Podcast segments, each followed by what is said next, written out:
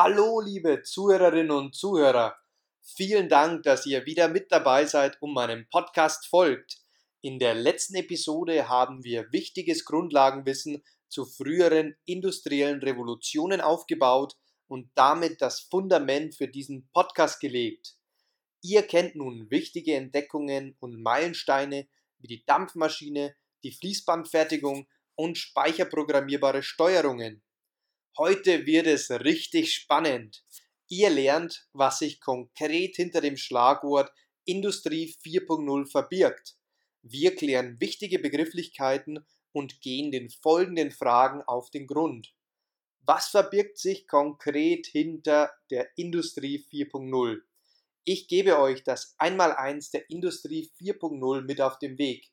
Hier lernt ihr, was I 4.0 bedeutet, und was sich hinter einer smarten Fabrik verbirgt. Was ist denn Big Data? Außerdem klären wir, was die Treiber und die Grundlagen der vierten industriellen Revolution sind. Wir haben einiges vor uns, also schlage ich vor, wir starten in diese Episode. Was ist denn jetzt die Industrie 4.0 genau? Aktuell befinden wir uns ja bekanntlich in der Phase der Umsetzung der Industrie 4.0. Wir sprechen von der vierten industriellen Revolution. Diese Revolution beschreibt die Vernetzung und die Interaktion der realen mit der virtuellen Welt. Der Umbruch durch die Digitalisierung beschränkt sich dabei aber nicht auf nur eine konkrete Branche. Im Gegenteil, es handelt sich um eine übergreifende, um eine vollumfängliche Vernetzung der Produktion, der Logistik, der Dienstleistungen, der Personalplanung und so weiter. Auf noch nie zuvor dagewesene Art verschmelzen früher klar getrennte Disziplinen. Ein sehr gutes Beispiel zur Veranschaulichung ist die Welt des Maschinenbaus und der Fertigungstechnik. Der Anteil der Informationstechnologie der wächst beständig und die Interdisziplinarität nimmt rasant zu. Grund dafür ist, dass die Maschinen, die Anlagen, ja und selbst die Produkte immer intelligenter werden und über entsprechende intelligente Funktionen verfügen. Ebenfalls sehr, sehr wichtig ist neben der Informationstechnologie auch die Kommunikationstechnologie und speziell die Entwicklung von geeigneten Kommunikationsschnittstellen und Standards. Die zunehmende Computerisierung und Informatisierung ist natürlich nichts gänzlich Neues und baut auf der dritten industriellen Revolution auf. Vielleicht fragt ihr euch, wo ist denn jetzt das Revolutionäre an der Industrie 4.0 im Vergleich zur Industrie 3.0? Wo ist das neue Element und das Besondere? Gute Frage. Eines der wichtigsten Charakteristika der Industrie 4.0 ist, dass Produktionsanlagen Maschinen und auch Bauteile über ein Netzwerk miteinander kommunizieren. Die Grundlage dieser Kommunikation ist das Internet of Things, IoT oder auf Deutsch das Internet der Dinge. Vereinfacht ausgedrückt bezeichnet IoT die Verknüpfung von physischen Dingen mit der virtuellen Repräsentation im Internet, das heißt ganz einfach, dass jetzt echte Gegenstände mit dem Internet vernetzt werden. Und diese virtuellen Kopien eines Prozesses, eines Produkts oder eines Objekts heißen Digital Twin oder Digital Twins. Auf Deutsch digitaler Zwilling oder digitale Zwillinge. Ich werde euch in späteren Episoden die Thematik noch genauer beschreiben und euch genau erklären, wozu der digitale Zwilling dient und wie er auch in der Industrie eingesetzt wird. Ein englischsprachiges E-Book, das gut in diese Thematik Digital Twins einführt, verlinke ich euch in der Beschreibung dieser Episode. Durch die Internetanbindung können also Bauteile oder Maschinen zum Beispiel mit Menschen kommunizieren und dabei in Echtzeit Informationen zu Zuständen, zu Wartungsintervallen oder zu anderen Parametern austauschen. Durch diese Vernetzung und durch den steten Informationsaustausch werden die internetfähigen Objekte mit Intelligenz ausgestattet. Man spricht dann davon, dass sie smart sind. Was mich besonders fasziniert, ist die Tatsache, dass diese Interaktion und die Kommunikation sich nicht nur auf den Austausch zwischen Mensch und Maschine beschränkt. Nein, denn in Zukunft sollen auch Maschine mit Maschinen oder sogar gesamte Fabriken mit anderen Fabriken kommunizieren und sich austauschen können. Das geht dann so weit, dass Bauteile sich selbst ihren Weg durch die Fabriken der Zukunft ebnen. Die Bauteile steuern damit die Produktion der Zukunft selbst. Smarte Bauteile sind ausgestattet mit Sensoren und mit Aktoren. Dadurch können Zustände erfasst werden und Aktionen gezielt ausgeführt werden.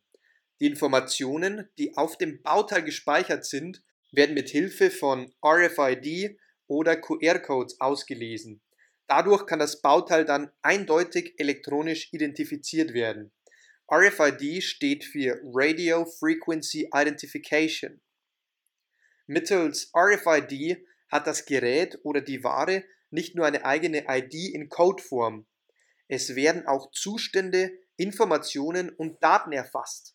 Und dadurch können dann gezielt Aktionen durchgeführt werden. Es ist offensichtlich, dass durch die ans Internet angebundenen Dinge riesige Datenmengen entstehen. Und das führt uns jetzt auch schon zum nächsten Schlagwort, das wir unbedingt mit Leben füllen müssen. Die Rede ist von Big Data.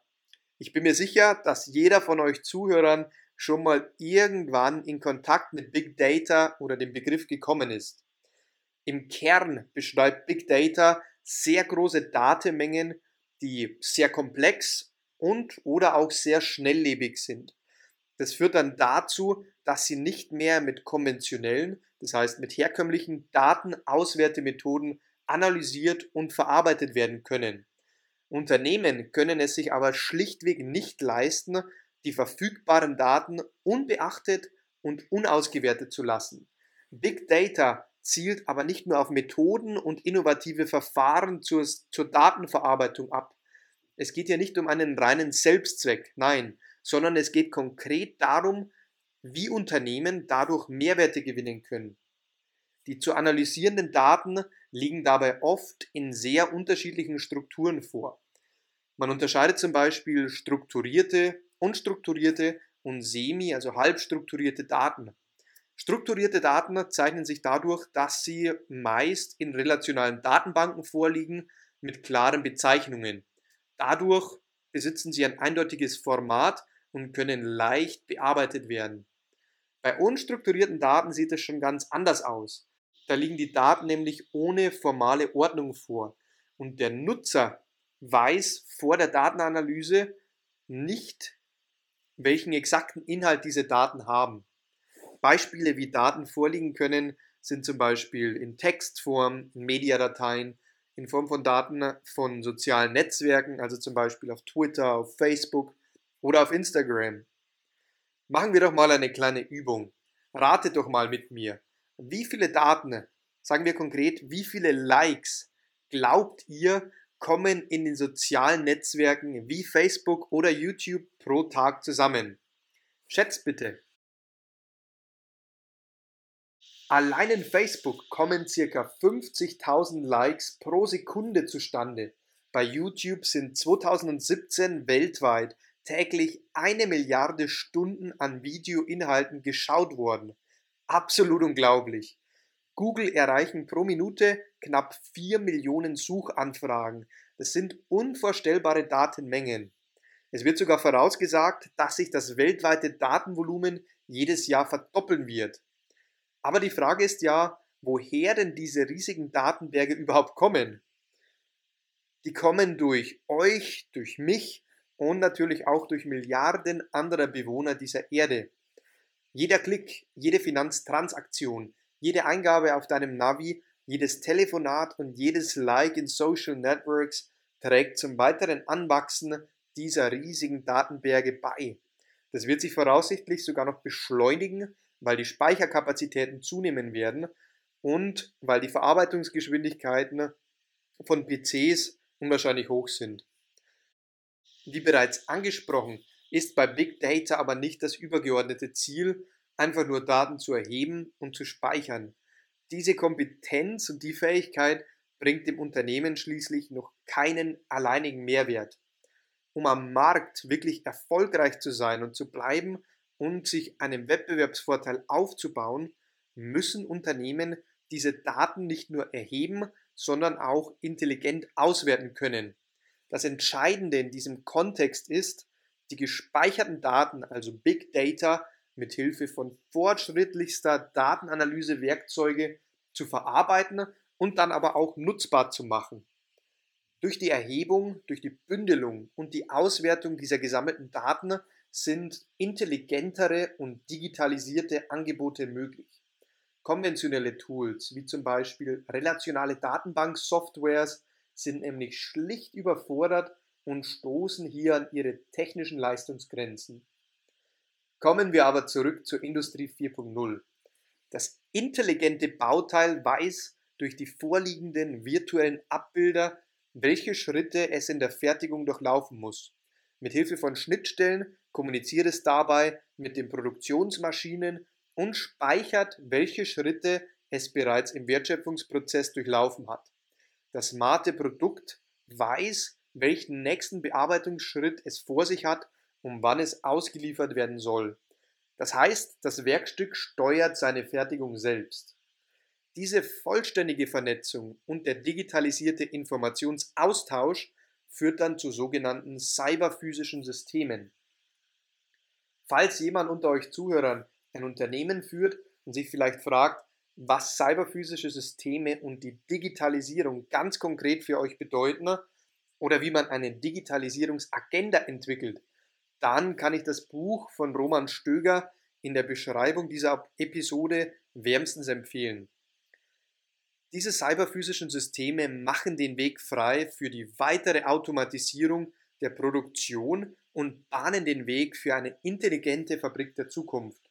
Unternehmen können dadurch noch schneller, noch effizienter und noch kostengünstiger produzieren. Die Unternehmen verfolgen ja schließlich das Ziel, Sonderwünsche des Kunden optimal zu berücksichtigen und auch bei Losgröße 1 wirtschaftlich zu fertigen.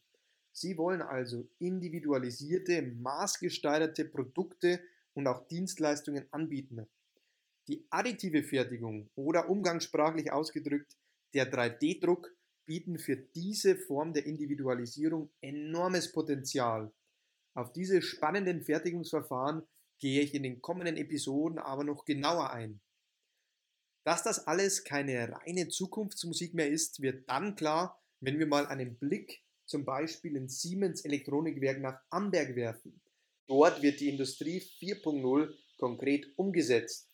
Siemens fertigt in Amberg speicherprogrammierbare Steuerungen vom Typ Simatic in über 1000 verschiedenen Varianten. Siemens setzt dabei auf eine flächendeckende Vernetzung sowie auf die Automatisierung seiner Produktionsprozesse. Der Standort gilt als absoluter Vorreiter auf dem Weg zur smarten Fabrik. Ihr fragt euch vielleicht, was sind denn die Treiber der Industrie 4.0? Bevor ich die Frage beantworte, möchte ich euch zunächst darauf hinweisen und ganz klar betonen, dass viele der Technologien der Industrie 4.0 bereits seit mehreren Jahren existieren und weiterentwickelt werden. Es entsteht leider in den Medien oder in Interviews manchmal der Eindruck, als käme da eine Welle an vollkommen neuen Technologien und Konzepten auf unsere Gesellschaft zugerollt. Das stimmt aber so nicht ganz. Besondere und das Neue an der Industrie 4.0 ist nämlich, dass diese früher ganz klar voneinander getrennten Technologien nun zu ganzheitlichen Lösungen kombiniert werden. Die individuellen Technologien wurden vorher isoliert entwickelt und hatten bestimmte abgegrenzte Funktionalitäten.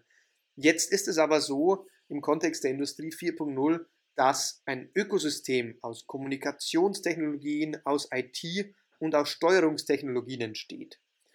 Einige der wichtigsten Technologien im Kontext der cyberphysischen Systeme und damit Treiber der Industrie 4.0 sind eingebettete Systeme, intelligente Objekte, das Internet der Dinge, Breitbandinternet, Breitbandinternet, RFID und Programmierschnittstellen. Falls ihr jetzt auf den Geschmack gekommen seid, und unbedingt mehr Details und Beispiele zur Industrie 4.0 kennenlernen möchtet, habe ich ein interessantes Angebot für euch. Schaut doch mal in die Beschreibung dieser Episode und holt euch meinen über zweieinhalbstündigen Online-Kurs zum Thema Industrie 4.0. Danke fürs Zuhören, bis zur nächsten Episode, euer Maximilian.